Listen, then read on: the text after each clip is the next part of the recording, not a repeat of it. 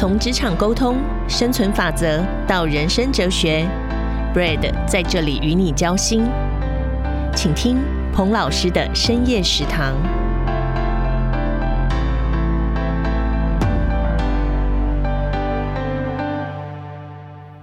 一壶浊酒喜相逢，古今多少事，都付笑谈中。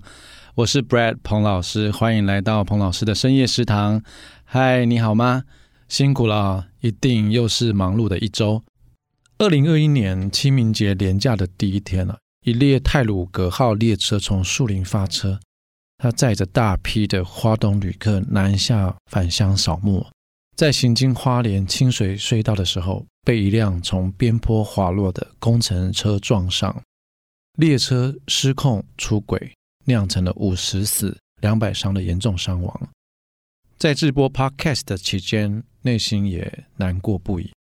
那有位年约六十岁的前辈来找我，感慨地说道：“啊，近来几起天灾人祸，真的是万般皆是命，半点不由人啊。”所以他的意思是，人生不用太规划，突如其来的一场灾难就会打乱你所有的规划的。这样的推论似是而非，听起来似乎对，又有点不对。当我们面对人生中的意外产生的干扰，该怎样思考规划的意义呢？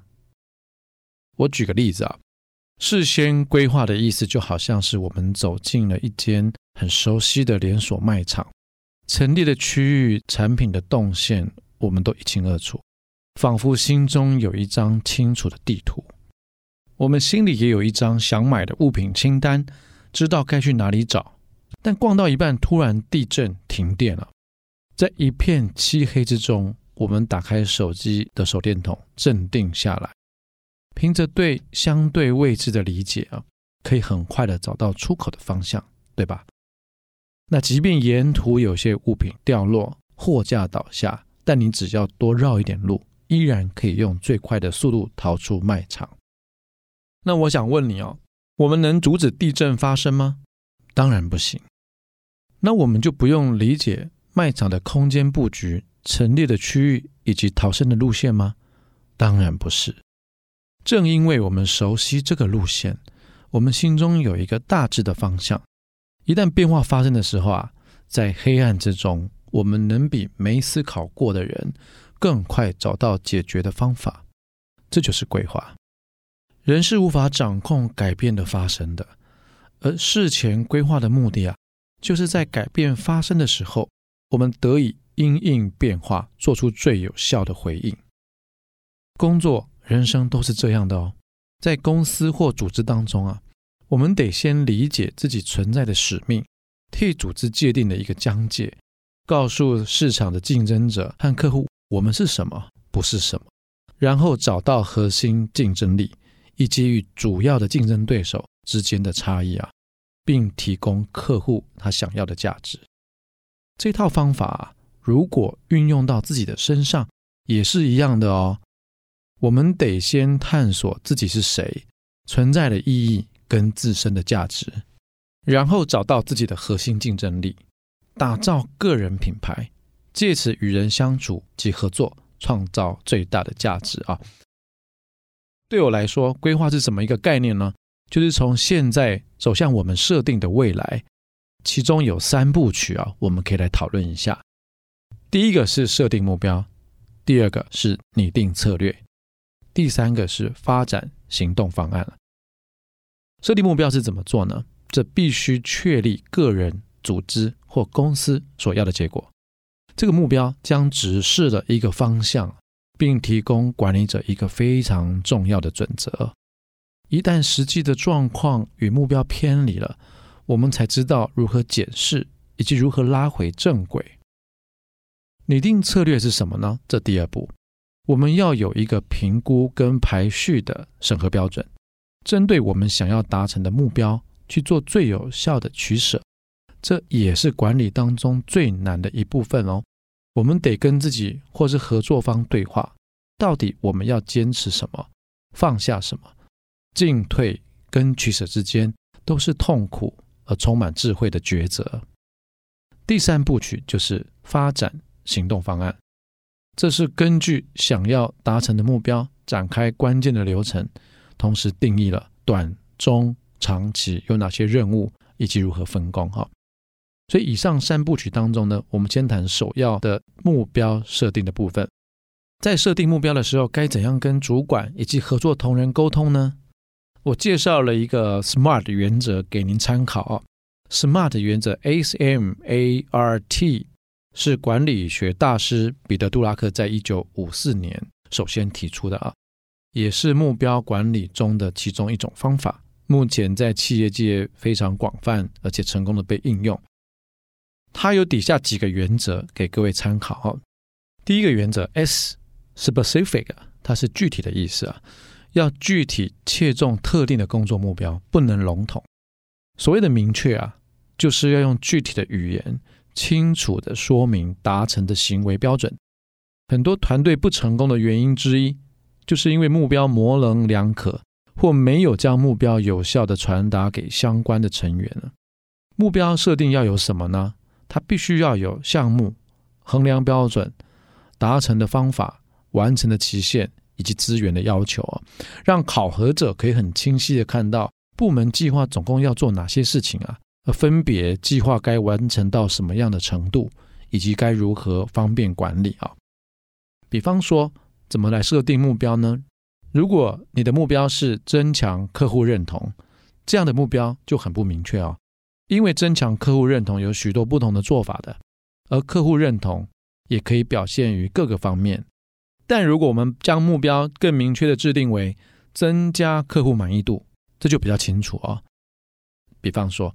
我们知道过去一年客户平均满意度是百分之八十三，因此我把它设定今年要增加到九十，所以这么一来目标就会变成非常的具体，也方便让主管来做决策及判断。第二个原则，M，measurable 是可衡量的意思啊，目标应该是明确可衡量的，而不是模糊的。所以我们必须先有明确的资料作为衡量最后能不能达标的依据啊。比方说，当主管问到：“哎，我们现在的状况离目标还有多远啊？”如果团队成员的回答是：“哎，就快要到了，快实现了。”这样的答案非常的不明确啊，显示领导跟下属对于团队的目标并没有对焦。原因可能会出在没有足够的分析资料和可以衡量的标准哦。但也许并非所有的目标都可以具体量化衡量的啦，因此在目标衡量的标准上面，应该遵循了能量化的尽量量化，不能量化的便采质化的方式啊。这么做能够让主管跟部属都有一致的标准，可以彼此沟通跟对焦。至于量化的指标，建议可以从数量了、品质、成本、准时递交率了、满意度。五个方面来进行评估啊。第三个原则 A，attainable 是可实现的意思啊。目标必须在努力之后是有机会实现的啊。因此要避免设立过高或过低的目标。目标定得太高，无法达成，就会产生挫折感了，或是习惯眼高手低说大话。那目标太容易达成呢？团队成员也不会有成就感的，或者只有满足于小小的成功，导致于团队是没有办法成长。所以目标设定怎么做呢？他最好是主管和部署，或者是专案领导跟这个专案的成员共同讨论后制定。尤其是要明确负责执行的人能够接受啊，因为一旦有天啊，这个目标真的无法达成，部署会有一百个理由来推卸责任。如果不是他真心想要设定的目标的话。因此，设定目标的时候，一定要让同仁都参与啊，上下左右互相沟通，在组织跟个人之间都达成共识，这样才能确保目标的可实现性。如果有其他成功的经验作为参考及佐证，那就能更提高实现的程度的几率。第四个原则 R，relevant 是相关性啊，代表是这个目标跟主要的目标必须具有相关联性。如果这个目标跟其他目标完全不相关，或者是相关度很低，那么即使达成的目标意义也不太大的。工作目标的设定啊，就肯定是要和职位啦、职责相关联，不能脱钩。比方说，如果你是负责国际客户的，那么你的英语水准越高，就越能提供客户更好的服务。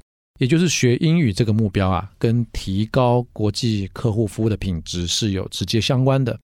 但如果你去学习财务管理，就比较离题了，因为学好财务管理跟提高服务水准，好像就不是具有那么高的相关性啊。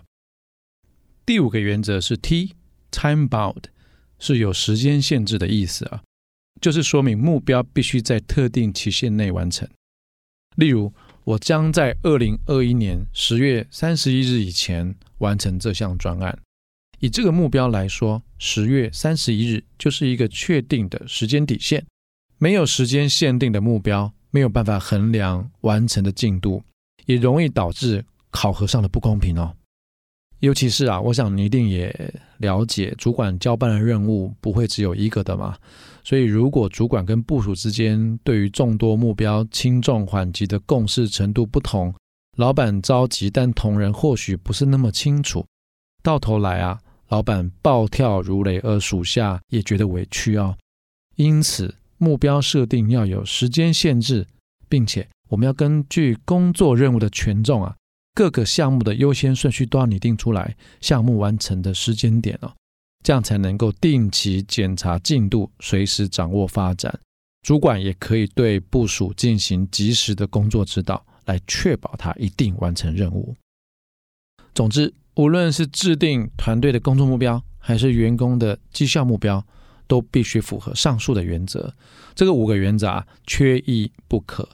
完成计划的过程，也就是每个人对于所交付任务实践的过程。这也同时啊，建立我们在职场上、人生里值得被托付依靠的可信任度哦。总结一下，今天跟你分享的是规划的重要性，需要好好的规划，不只是工作哦。还有你的人生，在规划之前，你要设定目标、拟定策略和发展行动方案。而首要是目标的设定，你可以依据 SMART 原则，也就是具体、可衡量的、可实现的、具相关性的和有时间限制的这五项指标，来制定跟管理你的目标。即便我们有完整的规划跟缜密的安排，也仍然常常会有一些突发奇来的状况发生。而且未来的变化也势必将越来越大哦，所以我特别还是想在最后跟你说声辛苦了，因为在这样不容易的时代啊，我们都必须更照顾自己的心。你如果生气，不要生气到日落，一天的难处一天当就够了。好好说每一句话，珍惜每一位爱我们的人，祝福你充满喜乐与力量来面对当规划产生变化的时候。希望你一切平安美好。我们下周空中再见。